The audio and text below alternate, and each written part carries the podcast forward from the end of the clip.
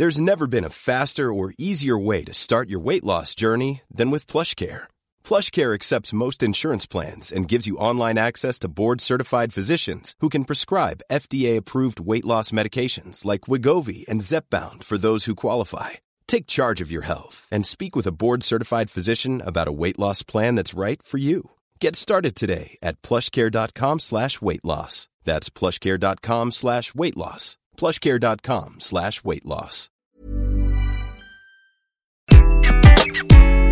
Bonjour, aujourd'hui je vais vous donner les 5 expressions qu'un manager ne devrait jamais utiliser. Je suis Gaël Châtelain-Berry, bienvenue sur mon podcast Happy Work, le podcast francophone le plus écouté sur le bien-être au travail. N'hésitez surtout pas à vous abonner sur votre plateforme préférée cela prend deux secondes, cela permettra à Happy Work de durer très longtemps et en plus cela me fait très plaisir. Alors, quelles sont ces expressions, ces cinq expressions que les managers ne doivent jamais utiliser?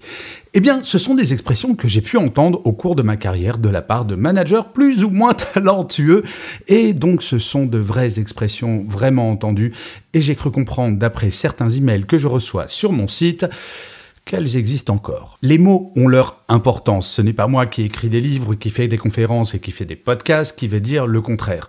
Et parfois on se demande ce qui peut se passer dans la tête d'un manager pour dire ce genre de choses. La première expression, un manager qui dirait à un collaborateur ou une collaboratrice venant lui exposer un problème Oh dis donc, moi aussi j'ai des problèmes et ils sont autrement plus importants que les tiens. Eh bien, un manager qui dirait ça est absolument consternant.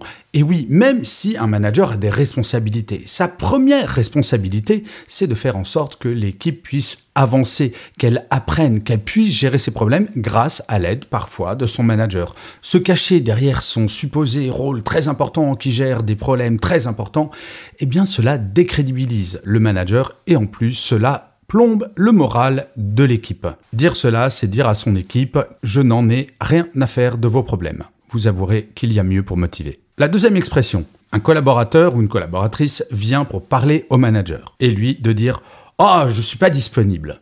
Comme je le disais précédemment, le rôle d'un manager, c'est de manager son équipe et donc de se rendre disponible le plus souvent possible. Il y a une grande différence entre dire un peu énervé Ah, mais je suis pas disponible, me dérange pas, et dire écoute, je ne suis pas disponible maintenant, voyons-nous dans une demi-heure par exemple. Idéalement, bien entendu, le manager doit se rendre disponible.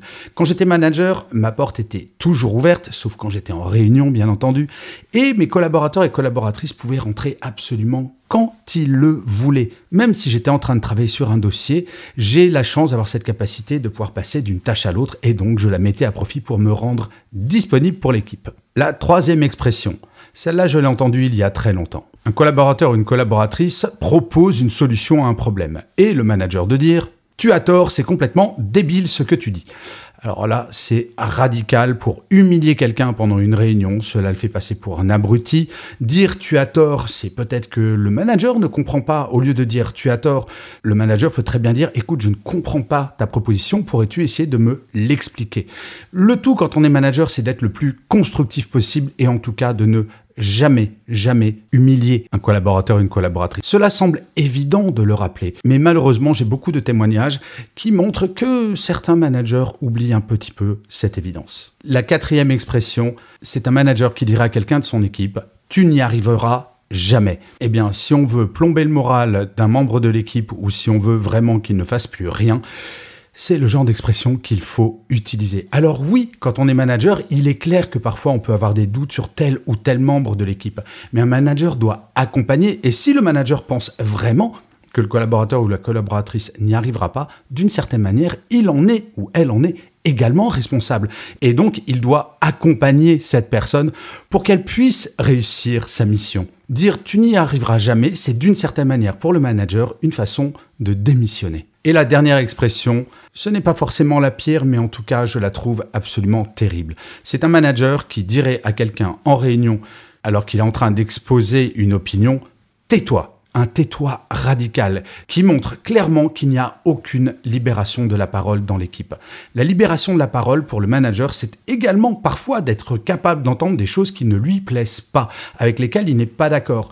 Et dire tais-toi, c'est une forme de gifle dans le visage de la personne. Je crois vraiment que la libération de la parole est la clé principale du management et cela va être de plus en plus le cas. Et quand on libère la parole, oui, il faut être prêt et prête à tout entendre. Bien sûr, le fond est fondamental, mais la forme est importante. Voilà, c'était une sorte de best-of de mes cinq phrases les plus aberrantes qu'un manager pourrait dire à quelqu'un dans son équipe. Si jamais vous en avez d'autres que vous avez entendus de la part de votre manager ou d'un collègue, n'hésitez surtout pas à me les envoyer sur mon site web ou sur mon LinkedIn plutôt. Ça m'intéresse toujours de voir ce qui se passe véritablement sur le terrain. Je vous remercie mille fois d'avoir écouté cet épisode de Happy Work ou de l'avoir regardé si vous êtes sur YouTube. Alors je suis désolé si dans cet épisode ma diction est un petit peu particulière, mais je reviens de chez le dentiste et je suis encore un peu anesthésié. Voilà, vous savez tout de cet enregistrement. N'hésitez surtout pas à mettre des pouces levés, des étoiles, des commentaires, à partager cet épisode s'il vous a plu. Il ne me reste plus qu'à vous dire rendez-vous à demain, puisque je vous le rappelle, Happy Work, c'est une quotidienne. Et d'ici là, plus que jamais, prenez soin de vous. Salut les amis.